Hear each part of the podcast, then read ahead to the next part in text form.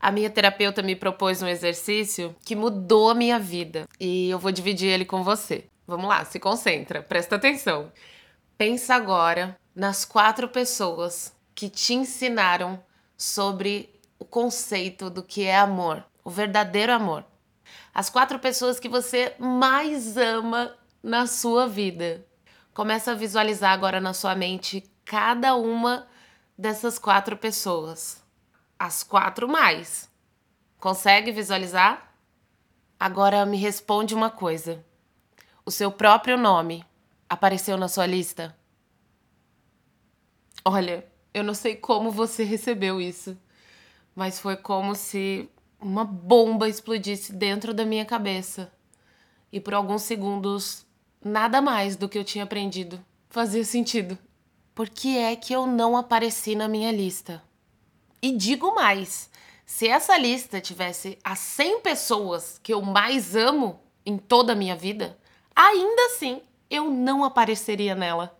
O que mais me pegou foi quando ela disse assim: as pessoas que te ensinaram sobre o conceito do que é o amor, o amor verdadeiro. Ou seja, eu não aprendi sobre o que é amor comigo, o que é amor para as pessoas que eu amo define muito mais o que é amor para mim do que a minha própria jornada em busca do que é o amor.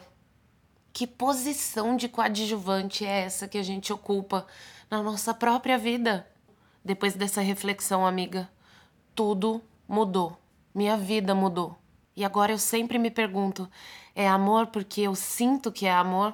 Porque eu descubro o amor nisso? Ou porque alguém me ensinou? Porque alguém me disse? E se cada ser humano é um universo único em todas as suas possibilidades, o que é amor para o outro não necessariamente é amor para mim. E me bateu um lance sobre empatia. Que exercício é esse de empatia que a gente faz sem se esvaziar de todas as nossas experiências, da nossa opinião, para se colocar no lugar do outro? E como conseguir estar no lugar do outro 100% se cada pessoa é um universo único? Será que se a pessoa me disser o que é amor para ela em todos os detalhes, ainda assim eu vou conseguir acessar o que de fato é esse sentimento do ponto de vista dessa pessoa, eu que não estive com ela em cada experiência que ela viveu, sendo que quando a gente nasce, a gente é só um livro em branco e depende tanto do ambiente e das pessoas que estão em volta para ir criando esses conceitos. Eu não tenho acesso aos traumas dessa pessoa. E aí, na minha cabeça, empatia começa a se tornar a consciência dessa lacuna que sempre vai ficar, sabe? Essa margem de erro para muito mais e muito menos sobre conhecer alguém. O que me faz pensar em outro grande barato da vida, que é conhecer a pessoa um pouquinho todo dia, segundo o que a gente vai vivendo juntos, o que a gente vai dividindo, a troca que vai acontecendo. Viver é presente não tem esse nome à toa, sabe? E tudo isso, amiga, só porque o meu nome não estava na lista. E agora eu faço questão. Eu quero que esteja.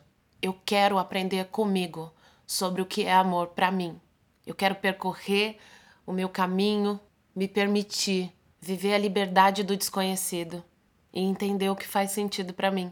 Porque o meu objetivo agora é que seja único o meu conceito de amor, feito para mim e por mim.